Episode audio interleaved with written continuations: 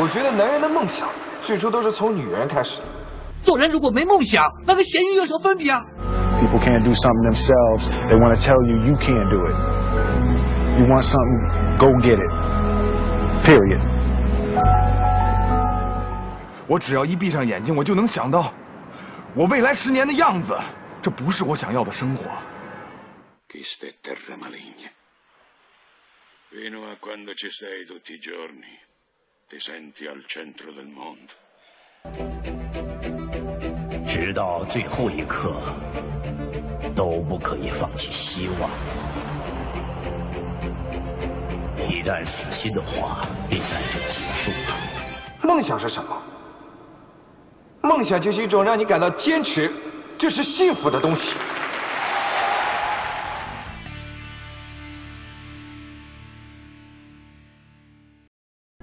大家好，这里是向向上小宇宙我们的嘉宾，呃，陆荣哥，嗯，在苏州经营一家书店，啊、叫慢书房，对对，也是闻名很久啊。上次我去拜访他，看到他的店，我觉得确实是我想象中的关于书的一切，在这里面都可以感受到。嗯，满足你对书店的一切想象。对啊，所以今天我不管怎么样把他拉过来，我来分享一下我们对于书店情怀的一些向往。是，哎，对，陆荣哥，你是什么时候开始筹划这个书店呢？呃，书店的这个想法，其实其实最早的想法的初衷是，呃，我一直想跟我的爱人呃开一家咖啡馆。呃，后来看了苏州很多咖啡馆，其实压力还蛮大的，因为因为有很多咖啡馆，呃，觉得没有办法做的特别有主题化。后来我们在一家书店碰到了我们现在的合伙人，他很想开书店，那我们就稍微聊了一下，结果就一拍即合了。就是把你想开咖啡馆的情怀嫁接在书店这个载体上。呃对，其实书店就变成我们对外的展示载体，但是咖啡馆呢，其实也是我们里面的很重要的一部分。所以就是把书店和咖啡馆我们做了一次结合，就有了这样的一家书店了。嗯，因为我去了你的书店，我看到就是跟我想象中，呃，不是想象中，跟我看到的平常的书店还是有一些不一样的。是比如说呃，很大面积的这个都是大家可以在坐在一起聊天、做沙龙的一个地方。是啊，不像别的书店全部都是书，其他什么都没有。对，因为在呃书店最早定位的时候，其实我们有个构想，就是说书店嗯不仅仅是卖书的地方，它其实也是一个很重要的一个交流的地方。所以在书店的空间当中，也是专门设置好这样的一个提供沙龙的这样的一个地方。所以我们现在书店从开店到现在，几乎呃每一个周末都会有固定的沙龙。那我们希望未来的书店是既可以读书，又可以让爱书人一起坐下来交流的这样的一个空间，所以这是我们呃整个书店最重要的一个本质了。嗯，因为我看到你们书店有吧台是吧？嗯也售卖一些咖啡啊、茶饮啊，小点心也有是吧？呃，只有一种饼干，因为书店一直觉得呃看书吃甜点呃不太好，因为因为不小心可能会把书弄得有点呃这个，所以我们就、呃没有在这块有开拓。呃，那个书店地址可以给大家介绍一下。对，我们的书店在冠前街菜汇河头四号，那也就是呃碧凤坊停车场南边的小巷子到底。呃，对老苏州比较熟的人应该知道那一片啊。是啊、其实很多人都是慕名而来，从网上知道啊慢书房这样一种腔调是吧？慢生活嘛，嗯，很慢的去享受读书的这种感觉。是，呃，其实，在书店对外的推广上面，其实要特别感谢我们现在的网络时代，那包括呃很多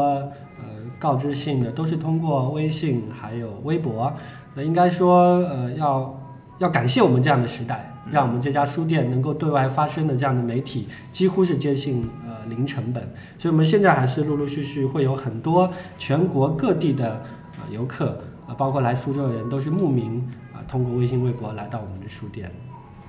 正因为网络上的一些人，正因为我们这几年这个移动互联网非常发达，嗯，呃，每个人可以用手机去看到周边自己感兴趣的点，呃，去参与到很多意见领袖的对于一些话题的一些讨论，所以说才会，呃，慢书房才会有那么多的粉丝进来，是吧？是，呃我们现在也特别欢迎大家关注我们呃慢书房的微博，还有慢书房的微信平台。呃，我们会希望通过网络的平台，书店你未必能够天天来，但是关注我们的微信平台啊、就可以感受到书店一直和你在一起。呃，你们书店有几个合伙人？我们书店呃，就我们我们家，嗯，还有一个苏州大学的老师，其实呃，真正的是等于是两个人。相对来讲还是比较简单的对关系。然后呢，呃，我们因为有一些技术，比如说设计师，包括我们现在店内的主做内务管理的，我们又在吸纳了两个好朋友加入了我们，呃，等同于是有四个合伙人，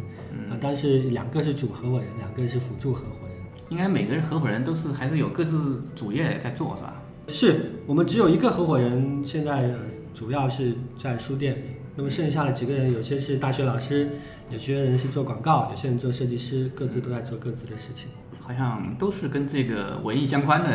一些职业啊，什么广告设计啊、企划呀、然后老师教学啊这对种啊。对对，多多少少都对书店这件事情是有一定情怀的。我觉得书店其实做下来的话，大小巨细的工作工作量也蛮大的。是啊，我们平常主业做完了之后，其实还蛮花心的。比如说我我我在书店的主要功能就是管理微信跟微博，嗯，还是跟文字是打交道的。那光是这块的工作，其实还呃蛮考验你的持久力的，因为没错因为从开微博到现在已经两年多了，嗯就是每天呃，所以我现在有时候会有点离不开手机，啊因为一直都要关注着外界的动态，因为我们的我们的微博其实是算是反应很快的。就如果说有外地的，或者说有谁有私信或者有什么样的评论，我们都回复的特别的快，所以就这样子，呃，一直觉得说我们是很有人情味的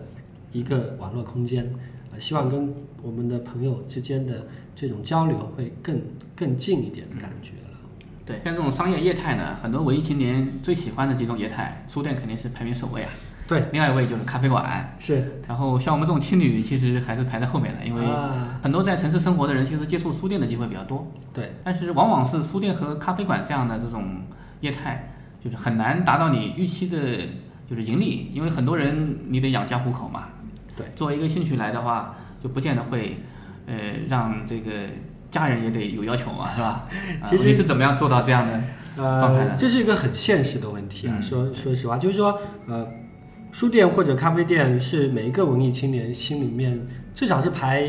呃最前列的一二，这个是毋庸置疑的。那么一般会想，就是想这件事情的人很多，但是做这件事情的人很少。为什么？因为其实大家从心里面知道，理想和现实之间是有一道很残酷的坎。因为如果你做了这个东西，既不能养家糊口，只是呃满足了你的某种情怀，最后它会变成是一种负担。到最后，你可能把你的情怀变成是一种很沉重的东西，脱又脱不掉，进又进不去，那你会很难受。所以在我们做这家书店的时候，呃，最开始的时候其实想的是比较清楚的，就是说这是你的梦想，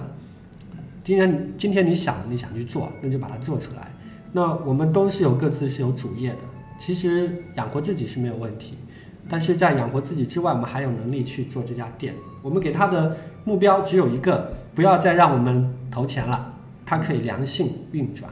那一开始的时候还没有想象它会运转的这么好，嗯，但是事实证明啊，我们没有再追加任何成本。但这家书店通过它的知名度和它店内的这种气质的打造，已经可以良性去运转了。那等同于说，他自己已经可以养活自己。那个时间节点发生在什么时候？就是能够盈亏平衡。呃，其实开书店的第一个月啊，就实现了单店的盈亏平衡，就是我们开书店到至今没有亏过。我说我这个没有亏损是不算前期投入的成本啊就就比如说我这个投入，比如说一万块钱，这一万块钱我没有算到，没有分摊到每个月。对啊我不用分摊它，我就我就算你这每个月，比如说这个月我营业额是两万块钱，哎那我发掉工资、进进货什么，基本上持平了。哦，那我是这样来算的，因为你算前面那批，那估计挺挺难的。我觉得你说的这个状态还是蛮难得的啊。其实很多店大部分的没办法，呃我在对一两个月之内能够达到这样一个效果。是，所以这个其实有很多机缘巧合，因为呃，我们都说目前是开书店或者说是这一行业最坏的时代，但是我们也迎来最好的时代，因为全世界人都觉得这件事情是做不起来的，可是你去做了，就会发现有很多人他愿意来帮助你、关注你，甚至是支持你。嗯，所以我们书店有一个会员制，就是你你在会员呃做一定的充值，就会成为我们的会员，然后你就会发现，可能他是从北京来的，可能他是从广州来的，他竟然在这里办了会员，嗯。未来他是通过书店买书，让我们再寄给他，那比如说有一个晚上来了一对夫妇，呃，两个人，我们其实只要交三百块钱就可以办会员了，嗯。然后他一定要两个人各自交三百，交五百，啊，交五百，甚至有人交一千，啊，最狠的还有人交交了三千，啊，其实它是储值是吧？就是说这个储值消费的，但是可以消费的，啊，所以所以你就会发现，呃，有些人想开书店没开起来，但是他把这份爱给了他认为好的书店，所以慢书房除了是我们合伙人的店之外，它也属于所有爱书店的人，因为只有他们的关心、关注和帮助，我们才有能够走到今天。很多人呃开书店的这个梦想就是嫁接到你们梦想让你们来实现它。对对对对啊对，所以这点我们特别感动了。这个好棒啊！给我一个启发，我觉得未来我们青旅也会是啊是啊借助这样的一种方式啊。对，你要把你自己的热爱变成大家的热爱，那么把那些没有实现的人，把你的这个实现的载体和他之间发生联系。那我觉得做很多事情都是这样子，因为情怀这件事情对于他的这种热爱的东西有时候是共通的。那我们要做的一件事就是把它打通了，就是让每一个人来到书店或者来到我们这家青旅的时候，会感觉到说，哇，和我想象当中的感觉好像啊。嗯，好，我也想要这样一家青旅。对，但是我没有开。哎，你来了，你开了，那我就把我的想法、我的热爱、我的支持全部献给你。那我觉得对他们来说也是件好事，因为他找到一个出口，要不然这个梦想在心里就一直会灭掉了。这是非常棒的一个想法。伟大领袖毛主席教导我们：向上小宇宙，这是一档三种青年都要听的节目。因为上次我去你们书房，正好赶上你们这个在做一个沙龙，是就是这个读书会，是，是吧？啊，像你们每周做这种沙龙的频次大概是什么？每周一次？或呃者是两，次我们在刚开书店的时候，呃，保证每周一次。那么呃，在开店两年多当中，只有一个周末，周六是被取消了，就是今年的七夕，呃，正好昆山那边呃发生了一个爆炸事件，啊，所以呢，我们就把它给取消了。其实你那天去的那场读书会，就是在七夕应该办的，但是因为发生了这件事情之后，就把它取消了，推迟了后去做推迟的。那从开书店以来，呃一般是一周一次。那么现在因为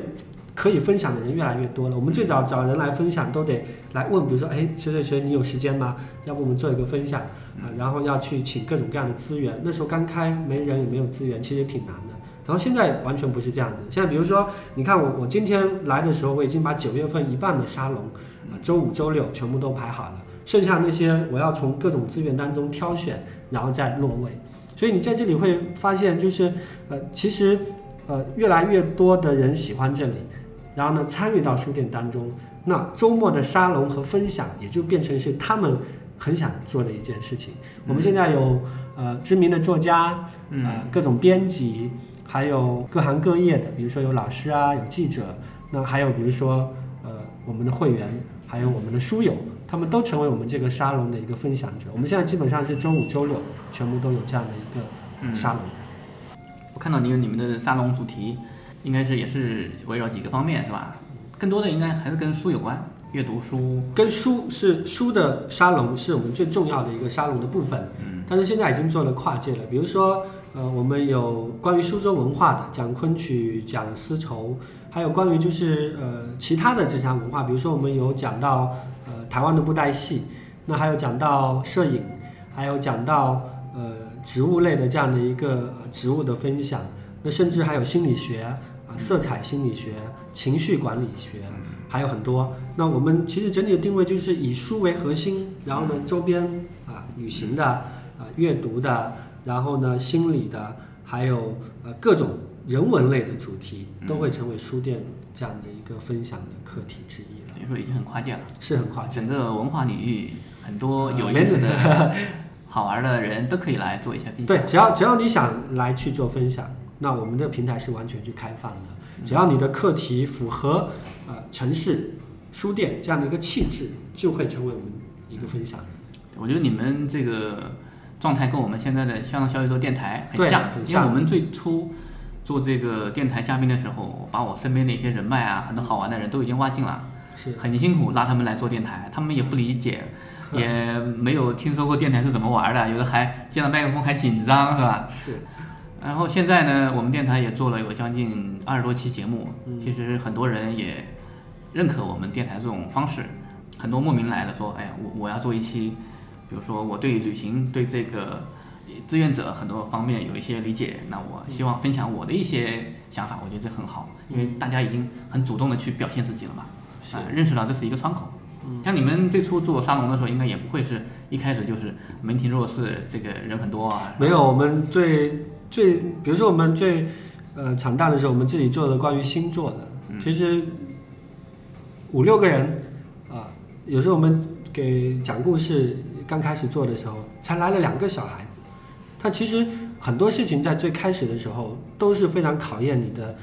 忍受力。我说的忍耐力，还有一个就是说你的你你的坚韧和持久的这种感觉。所以任何事情都是这样子。那从两三个人我们也做，那么二十个人、三十个人，那么最多的一次活动，我们这次有一个作家张家伟来了，我们整个书店挤爆了八十几个人，就就全部都都是满满当当的。所以我我们会感觉到说，呃，当你遇见一件事情可能刚开始很难的时候，那我觉得坚持很重要，因为只要你认定这件事情是可以做出去的，是可以唤起别人内心的关注的，那我觉得只要你坚持下去了，就可以把它做好了。因为活动是很正的一些能量嘛。嗯假如说有的人参与了一两次，他会把他的一些情绪传递给身边的人，对啊，大家都会参与进来。是对，这是一个很扩散的这种很良性的氛围。我们我们现在大部分来的客人，其实介绍的客人是很多的，因为我的爱人是新疆人嘛，那新疆人就那个地方叫北屯阿勒泰，是中国地图那个鸡屁股上的那个地方，它跟啊。哈萨克斯坦已经接壤了是边境。接壤的。啊然后呢，他家有个亲戚，一个小女孩，然后呢，有一天他的同班同学，呃，要到呃，大概是要到苏州来玩，啊、然后呢，他就说我去苏州，我一定要去一个地方，我一定要去那家书店叫慢书房。嗯。然后他的那个表妹居然被笑了，她说那家书店是我姐姐开的，啊，所以你就会发现，就是说，其实很奇妙的一件事。嗯如果是在二十年前，或者哪怕就十年前，一个新疆的边陲的一个小女孩，她怎么可能会知道她的这个书店？她通过网络知道了，再通过她传播给她的身边的朋友。所以我们现在就会发现，就是呃，网络到达的人，再通过他们逛完之后的感受，再去做介绍。我们现在的客流量就从全国各地涌到我们的书店来了。就是不断的有口碑进行对那个传递。是，没想到互联网这个文化传播的有那么快啊！所以要感谢互联网，也要感谢互联网，所以我们今天可以坐在这里，通过这样的一个电台来发声，来去跟大家聊聊书店，聊聊情侣。是的，因为我们现在节目做出来也会发到互联网的各大平台，比如说这个荔枝 FM、喜马拉雅，还有苹果的 Podcast 的这种平台。是对，还有我们的微信、微博都会有。这个其实我们就是在同一种互联网环境下生存出来的品牌。是，因为我下午我跟路人哥聊嘛，我们也有一个想法，就是把我们大家喜欢的一些概念，呃，很多读者、很多听众喜欢的这种方式，把它呃文化交融在一起。我觉得苏州这种文艺的所在还是很多的。我们把我们这些店主团结在一起，呃，把我们这些这个受众，让他们有更多的机会去互动各种文化的一些交流啊。对，这个是一个很好的想法，因为呃，我我我在我心目当中一直会有个构想，因为苏州是一个特别呃美好的城市，然后呢，这个城市里面也有很多很很有情怀的人，呃，那每个人都有他各自的载体，但是从来没有一个载体说，哎，可以把这些有趣的好玩的、这些有文化的、有情怀的人能够聚集在一起。所以也是今天在聊的时候，忽然有个串想，就如果说假设可以，希望我们通过这个平台聚集更多的有情怀的人，啊，不管你是有载体还是没有载体的，都可以来聊，只要你喜欢的，聊这座城市，聊你的梦想，聊旅行，聊阅读，聊你现在呃开的小店，还是你现在正想做的事和准备想去做的事情。那我们希望通过这个平台，假设可以，我们未来可以会有一个栏目，就带你来聊聊那些你爱的事情和你即将做的事情，都是有趣的事儿。对，所以我们决定从今天起，我们会在我们香港小宇宙电台会开辟一个频道，就叫慢阅读 FM。嗯，关于阅读的部分啊，我们可以叫慢阅慢阅读 FM。那么未来也许还有其他的类似这样一个平台。那核心就是觉得，呃，要让每一个想表达自己的情怀、想去做有趣的事情的人，能够找到一群人一起，能够找到一个平台，发出自己最想发出来的声音。所以我们接下来会让你发现，我们电台在很多地方都会有发出声音。呃，假如说下次你去慢书房看到我们电台正在现场做录音，千万不要惊讶。因为这是我们马上要去做的事情，我们会带着电台去做到每一个公共场合、每一个呃小众的圈子去采访很多一些有趣的人。对，让更多的人嗯表达自己。那我也特别欢迎我们的这个向上小宇宙，能够把他的那个充满正能量的小宇宙带到我们的慢书房，然后再跟我们的慢师傅一起发出更大的小宇宙的能量，让大家充分感受到，在我们美丽的苏州。会有这么多有趣的人、有情怀的人在等着你，所以如果你听到我们的电台，想要来苏州，记得来到深深慢青旅，这里有故事等着你。现在是我们深深慢青旅，然后我们在冠军街的慢书房，然后另外一个是在这个平江路附近的京东招募社，我们几家店将来会定期做一些现场的这个电台录制，啊，会邀请进店的一些有趣的人，啊，你都可以来报名参与。是啊，我们不确定。这个人选，我们也没有任何门槛，嗯，因为互联网本来就是平等、开放、共享嘛。对，所以下次有人到我们慢书房，啊，我如果发现我们正在录制节目，我也特别欢迎能够呃非常愉快来加入，来谈一谈你对书店、你对城市、你对生活、你对自己梦想的一些呃想法，我们特别期待聆听你的声音。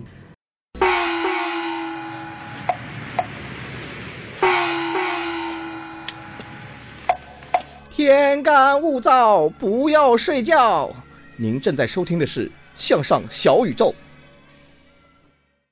呃，陆荣哥，你到苏州有几年了？呃，两千年来读书，到现在应该十四年了。哇，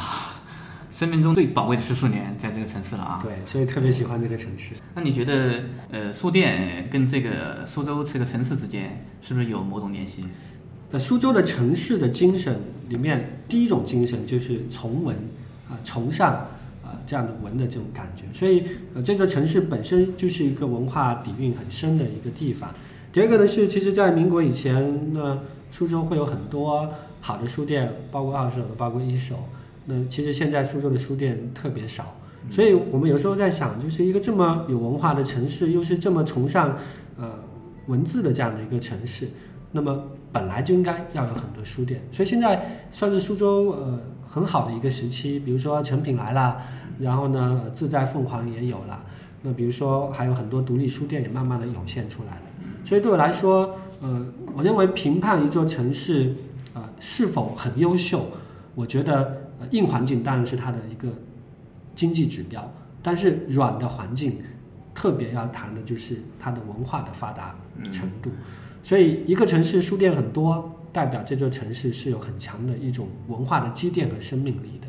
所以我希望未来我们的苏州会有越来越多的书店，那么会有更多热爱阅读的人。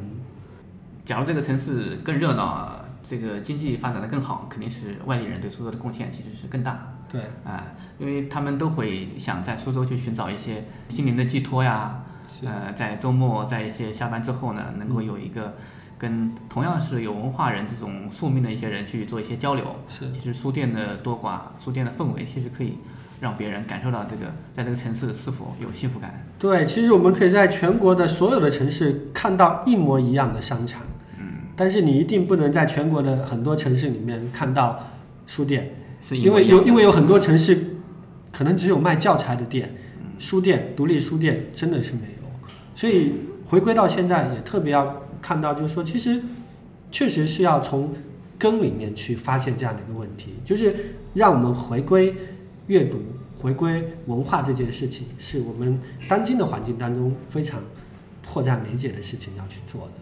对，作为这个在苏州待那么多年的，然后又是一直从事这个相关文化呀、设计啊相关的一些行业的啊。其实对这个，我觉得我们确实在做一些自己喜欢的，但是又会改变身边很多人的一些事情。对于这个书店的话，不知道陆荣哥对这块儿有没有什么自己更多的一些设想，更多的一些终极梦想？有，我大概的构想是，呃，我们现在现有的这家书店啊、会